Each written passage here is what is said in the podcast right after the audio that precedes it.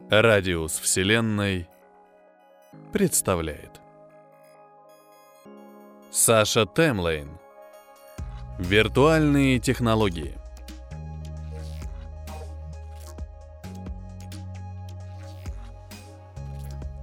Станислав Павлович вздохнул. Покосился на соседнюю комнату, где горячо любимая дочка, некогда чертенок в юбке, а теперь неприходящая головная боль, Агафья Станиславна Сердюк, студентка и дебоширка весело кхекала и улюлюкала, разрубая пополам очередного компьютерного монстра.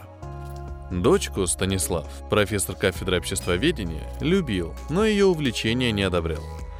На что, скажите на милость, вообще эти компьютеры? Истинно дьявольское изобретение. Отымание времени у безвинно страдающих. Нет, чтобы на улицу, там, где солнышко, и яблоньки, и воробушки чирикают. Благодать! А они запрутся в комнатах и, зная, режутся в какие-то мудреные игры с нехристианскими названиями. Будь на то воля Станислава Павловича, он бы компьютеры вообще запретил. Жили бы по старинке, документы по дедовскому способу, гелевыми ручками, да в журнал бумажный. Так нет же, повсюду просочились адовые исчадия.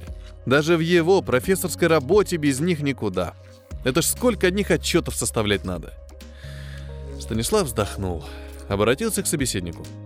«Вот ведь какое бесовское развлечение!» – пожаловался он. «Нет, чтоб со стариком посидеть, выпить, закусить!» – вздохнул. «Ой, не серчай ты, Палыч!» – охотно отозвались по ту сторону стола. «Ну подумаешь, дело-то молодое. Чё и с нами стариками сидеть, просиживать? Пускай косточки-то разомнет». Бегом бы занялась, не желал уступать своих позиций уязвленный родитель. А то, ишь, какое вельзевульское времяпрепровождение. Монстров рубать. Ну, монстров рубать кому-то тоже нужно, философски заметили с той стороны. А давай-ка, Палыч, вздрогнем. Так рано ведь еще, вздохнул заслуженный кандидат наук. Где же рано? А старый год проводить? И то верно.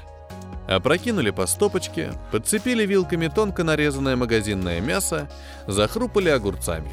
«Кия!» Донеслось из-за прикрытой двери, и профессор поморщился.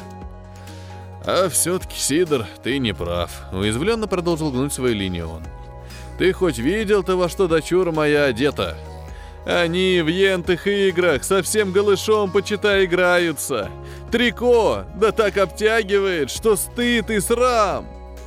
Это нужно для перцепции видеоизображения и переноса модели игрока в компьютер. Неожиданно серьезно возразил собеседник. Одежда мешает, особенно если просторная какая. Смазывает картинку. А что голышом? Так ведь и не дитя уже чай. 25-й годок пошел. Станислав поморщился. «Друзей себе каких-то в интернетах находит», — буркнул он. «Кого, скажи на милость, она там себе найдет?» «Кого-то да найдет», Отозвался профессор, вылавливая из тарелки непослушную сардину и с инквизиторским наслаждением накалывая ее на вилку. «Ну, к делу молодое, известное. Не все же ей в заперти с стариком сидеть». «Да какой я старик!» — воскликнул профессор. «Мне недавно сердце поменяли на новое, полиуретановое». «Старик!» — отмахнулся закадычный приятель. «И я старик. У меня лучевые кости на титановые поменены, и легкие плазмоферовские. Да только молодели я от этого стал. «Нечего тут стыдиться, Палыч! Возраст, его не пропьешь!» И со значением, наполнив рюмку с горочкой до самого верху, неожиданно подмигнул. «Пора нам на покой, Станя! Сегодня вот стою, стол сервирую, а у самого мысли все о 90-х. Знаешь, еще когда парки на генной инженерной посадке не заменили. И думаю, как вкусно пахли яблоки. И пух, неожиданно сказал Станислав. У меня на него аллергия. А вот скучаю. Собеседник, пузатый мужчина с блестящей лысиной и ямочками на щеках, покачал головой. «Застряли мы, Палыч, в прошлом тысячелетии. Тут нам зябко, неуютно. Прошло наше времечко». «Молодое поколение. Им лишь бы по сети лазить, да на перформансы ходить. О деле понятия не имеют. Это у них от избытка адреналину. Жизнь такая стала тихая, мирная, ни войн тебе, ни напасти, ни социальных потрясений. ВИЧ и тот победили. В Африку опять загнали, а там ему и каюк. Из болезни осталась простуда одна. Желаешь на Джамалунгму забраться? Извольте, аэроскутер. Он многозначительно помахал перед носом вилкой с наколотым на нее огурчиком. Риску никакого, вот и отрывается молодежь как может. Придуманными приключениями себе нервишки щекочет. А ты вот помнишь, как мы Монте-Кристо читали? Капитана Блада, взахлеб, запоем. То-то и оно, Палыч, то-то. В этот самый миг отвлекшийся профессор ощутил, как его за горло обнимает горячая мокрая рука. «С Новым годом, папенька!» Его чмокнули в щеку. «Вы-то с Евростем Палычем совсем заговорились. Обращение президента пропустите.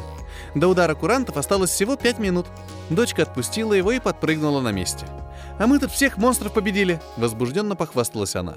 «Побегу в кафе «Виртуальный маньяк» с подружками отвечать. Только халат накину». «Вот видишь, Палыч», — улыбаясь, заметил ему доцент. «Любит она тебя. Это я, один как перст, гол как сокол. Один только праправнук, да и тот где-то поблизости горы Фудзи.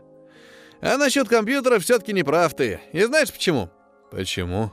Недовольно спросил Станислав, еще не готовый расстаться с идеей о злокозненности цифровых погубителей рода человеческого. «Да как же почему?» — удивились с той стороны стола. «Да если бы не они, мы бы пообщаться с тобой не смогли, не то что выпить-закусить. Я ведь, дорогой мой Станислав Палыч, второй год в Антарктиде. А ли ты грешным делом забыл?» Профессор крякнул. И впрямь. Общались со старым, еще со студенческой скамьи закадычным другом давно уже исключительно по скайпу. Евстратий тратил все свое время в наблюдениях за колониями императорских пингвинов — не найдя что сказать, он встал и подошел к окну.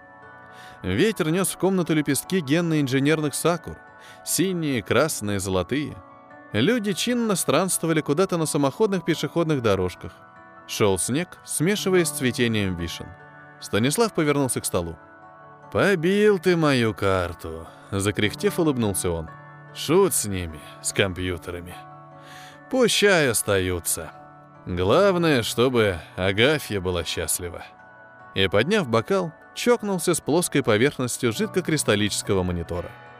Где-то вдали, будто в ответ, раздался гулкий набатный звон. Начинался 2095 год.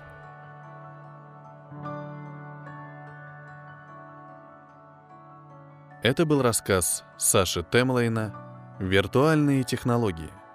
Для вас читал Петроник.